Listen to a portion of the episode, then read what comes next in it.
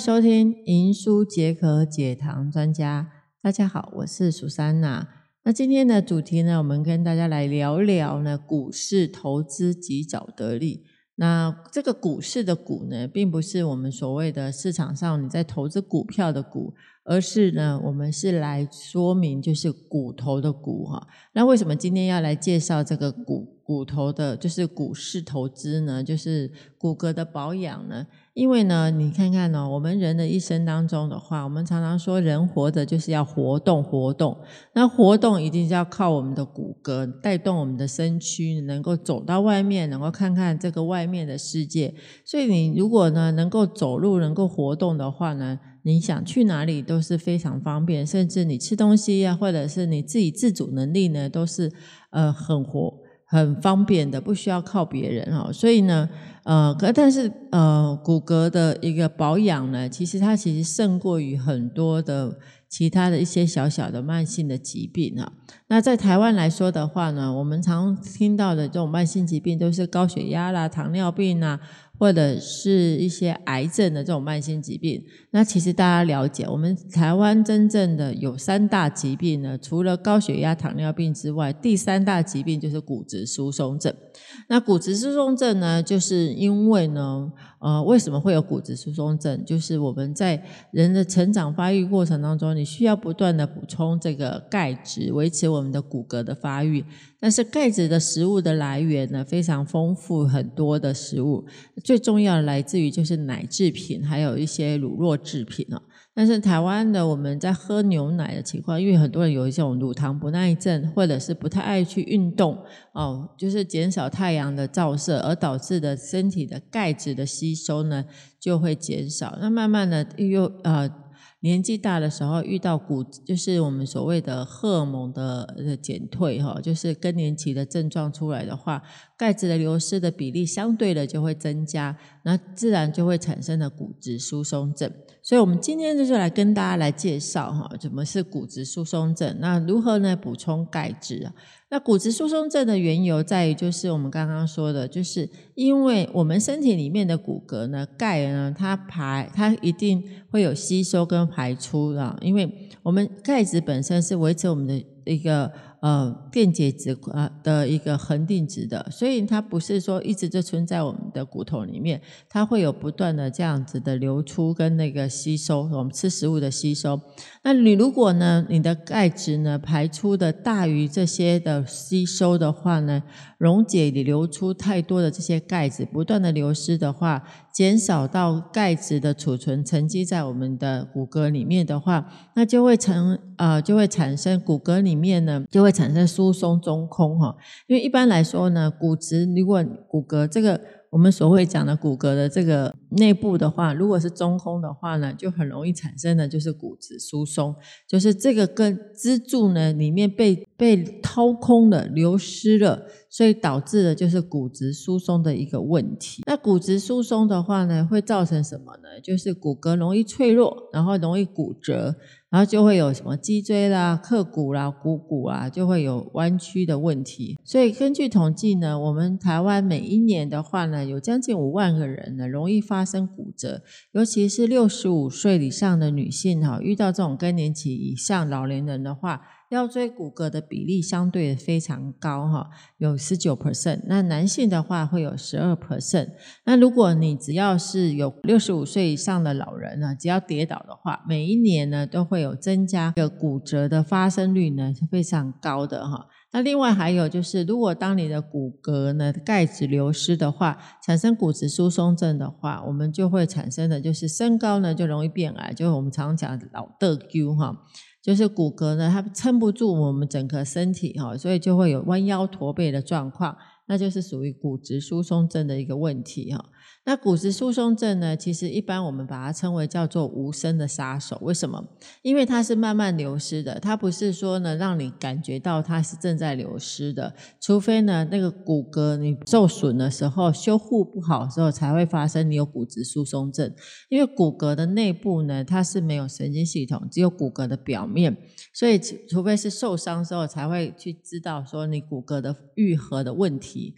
所以在统计来讲的话，全世界有两亿以上的妇女的罹患的这种骨质疏松症比例很高。那在五十岁以上的妇女的话，有两个人就一个人呢会容易罹患就是骨质疏松症啊。那大部分呢都是九成二都是钙质摄取不足啊。一般我们一般呃一天我们需要的钙质摄取是要一千毫克，一千两百毫克以上啊。平均呢计算的话就有三百多毫克。然后男性呢，其实他的呃骨质疏松症比例呢，相对于呃女性的比较高哈。那百分之二十以上上班族呢，也会统计就是有骨质疏松症的比例。那严重的骨质疏松症呢，也会有占百分之二哈。那六十五岁的以上老人的话，九个人以上就有一个人呢就有骨质疏松症。如果女性来说的话，是四个人就有一个啊，所以。那另外来说的，所以呢，我们就可以很清楚知道，就是说，这种骨质疏松症呢，它是一种无声的哈，就是除非你跌倒，或者是开始已经受损到骨骼上面的话，才会产生的酸痛或者不舒服的情况。那它的比例来讲的话呢，在以前随着我们的经济发展到我们现在呢，一。呃的比例来相对来说，你会发现骨骼疏松症的相对比例是越来越高哈？为什么呢？因为以前是属于农业社会，大大部分都是呃呃出日落而息哈，就是说呢，你太阳一上升的话，你们都呃大家都会去做农务的工作，都会在外面工作，那外面工作相对就会有晒太阳。所以它骨罹患骨质疏松症的比例也会比较低哈，但是跟一直到现在呢，因为我们的呃工作的环境越来越不一样，像现在是工业或者是已经发展到科技业的情况的话，都是躲在室内呢，时间呢它比室外的时间来的长哈。那来的长的情况之下，我们摄取的呃营养，比如说维生素 D 的话呢，合成的比率相对就是减少。减少的话，就很容易呢，钙质就没办法去呃储存在骨骼里面，就会造成了骨质疏松症的一个问题发生。那如何判定这种骨质疏松症呢？我们把它称为叫做骨密度的测试哈，可以判定的。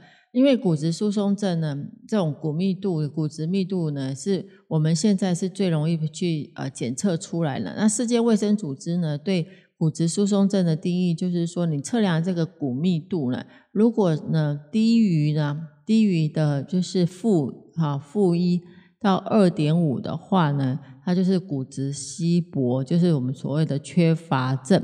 那如果是负二点五以下的话呢，就是把它认定为叫骨质疏松症。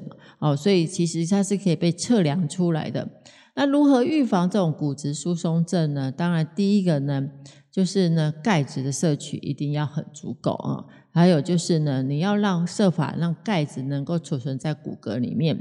那再来第二个呢，就是呢，你尽量不要就是减少抽烟，因为抽烟呢很容易造成了钙质的流失，也容易造成骨质疏松症的发生。还有就是我们平常所喝的酒啦或者咖啡啦，摄取过多呢，也会造成了骨质疏松症的问题。还有就是，如果你今天呢缺乏运动的话，或者是不喜欢运动，喜欢就是在室内的话，容易造成的就是危险的因子，就是骨质疏松症的问题。那再来就是呢，你长期摄取这种高蛋白的饮食哈，也会产生的钙质流失，也会造成骨质疏松症。那另外就是我们常有些人就会胃不舒服，然后胃酸逆流的部分，所以长期会有吃这种制酸剂的用料，哈，就是那个药物哈，用料过多的话呢，长长期摄取也会导致钙质流失。也会导致骨质疏松症。那身体或者心理的生理的特殊情况呢？有些有些人遗传的关系也会骨质疏松症，就是钙质流失比例相对是比较高的。还有就是呢，女性呢是呃骨质疏松症钙质流失的比例它会高于男性。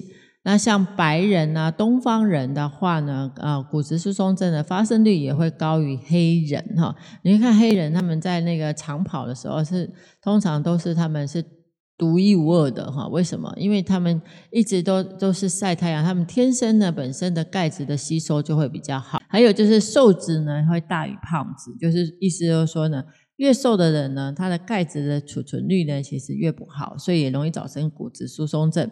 那骨架比较小也会大于骨架比较大的。还有年龄呢增加更年期的呃状况也会流失比例相对提高的。停经之后或停经前呢，这呃停经之后也大于停经前，也是骨质疏松症的发生率相对提高的。静态生活大于动态生活，也是骨质疏松症带比较多的。那如何预防骨质疏松症呢？就是钙质，就是钙质的吸收，还有其他像维生素 D 呀、镁呀，这些都是可以一起来搭配的吸收的。那如何吃呃钙质？那钙质一天需要多少量呢？那根据我们的卫福部的一个调查，就是说建议啊，每一天呢，我们一般正正常人的话呢，摄取的钙质一定要每一天一千毫克到一千五百毫克。那发育中的呃女性或男性朋友们的话，就是一千五百毫克以上是比较需要的。那另外，如果你有服用雌激素的话呢，那你就是一千毫克；如果是没有服用雌激素的话，那就要高于一千五百毫克。那像孕妇啦或者哺乳妇的话，那就是要摄取一千两百到一千五百毫克。那这些呢，就是我们的呃微服部的一个建议。还有就是呢。呃，你要适度摄取一些其他的矿物质，像镁啊、维生素 D 啊、跟 K 啊，因为呢这几个矿物质的营养素，维生素呢，它是在帮助钙质呢能够储存在骨骼里面。还有就是呢，建议各位可以多持续的做一些负重运动。负重运动就是我们现在所谓的这些呃重量运动哈，因为重量运动的话，会让会让我们的骨骼呢钙质的沉积呢会比较容易进来。再来就是晒太阳，因为太阳的话有容易产生的就是身体会自己自己产产生的维生素 D，维生素 D 的话呢，就可以帮助骨骼呢能够发育比较好。还有就是呢，适当适当的就是摄取一些镁啊。维生素 D 啊、K 啊，这些都是一个很好的一个呃营养素的补充。那停经之后的妇女的话呢，如果你知道是骨质流失的话，我们会建议你可以摄取一些植物性的雌激素。那植物性的雌激素的话，来协助呢，能够避免就是补充这些荷尔蒙的话。就是呃大豆异黄酮的话，也可以让我们的骨质的流失呢也会比减少。那至于钙片的补呃选择性，到底要选择什么钙？因为呃坊间有很多，如果不是天然钙，就是饮食上的钙质的话呢，都会有建议一些吃钙片。那钙片就有不同的钙啊，比如说像碳酸钙、乳酸钙、牛奶钙、柠檬酸钙、磷酸三钙，甚至还有什么葡萄糖酸钙。那至于到底这个钙片的选择是什怎么样去选择呢？因为我觉得是因人而异啊，因为每一种的钙质的吸收率还有身体的代谢率都有不一样的。比如说像碳酸钙，也是目前常常我们所看到的的钙片营养品的钙片最常有的，那它的含量也比较高，就是每一颗钙里面的含量相对的会比其他的钙来的高。但是碳酸钙的话呢？它因为毕竟它是以碳酸为组合组合的钙质，所以容易造成了胃胀气，还有就是消化不良，甚至有些人严重到会。产生了什么便秘的问题哈？所以这个的话会建议是，如果你不是有胃酸的问题，或者是嗯肠胃蠕动呢没有那么差的人的话，那你就可以来使用这种碳碳酸钙哈。那另外就是像柠檬酸钙，柠檬酸钙它的含钙比例就会比较少，百分之二十一左右，但是呢它呢比较不容易产生的胃酸。的一个分泌，然后再来就是对老人家的话，在吸收来讲会比较好一点哦，因为不会造成了什么胀气的问题啊，所以柠檬酸钙呢就是一个很好的一个钙质，就是说对老人家吃摄取的时候有很好的一个一个补充营养品哈。那再来还有就是市场上还有一些，比如说像牛奶钙啊、天然钙啊这些呢都可以去做选择。那另外呢就是镁。镁的部分的话呢，现在市场上有很多这种钙镁的一个比例。那钙镁的比例，就是你选择钙质的话，你可以在呃在在营养品来上网，也可以选择这些含有镁。那镁的话呢，它嗯比例来说的话，我们通常会建议是二比一的一个比例。那镁有什么好处呢？镁本身呢可以维持我们的呃神经循环哦，有很好的作用。那再来就是呢，钙质呢摄取的足够的钙，除了预防骨质疏松症的话，它也可以减少金钱症候群啊。然后再来就是它也可以维持我们的血钙质啊。甚至有临床研究发现，如果说你今天的钙质的补充足够的话呢，那你可以减少一些什么结肠癌，就是癌症的发生率哈。所以补充钙质，或者是让身体的钙质的比例呢相对提高的话，其实对自己身体是非常好的。但是我们要建议，就是说，当你在摄取这种钙质的摄取的话呢，也尽量减少这种高含量的草酸的食物，像浓茶、咖啡哈，因为会容易造成除了钙质流失之外，也会造成结石的状况。还有就是少吃盐巴啦，动物性的蛋白质啊。因为你吃这些的话呢，它容易钙质也会流失。还有就是建议你可以多喝水哈，补充你的呃足够的水，也可以让你的代谢会比较好。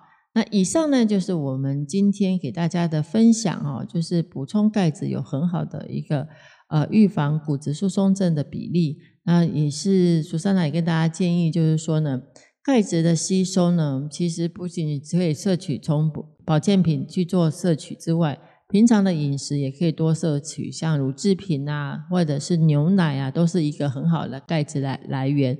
然后呢，每一天呢，啊，去晒晒太阳三十分钟呢，也可以增加钙质的吸收，这是非常好的一个保养之道哦。那以上呢就是我的分享，谢谢，拜拜。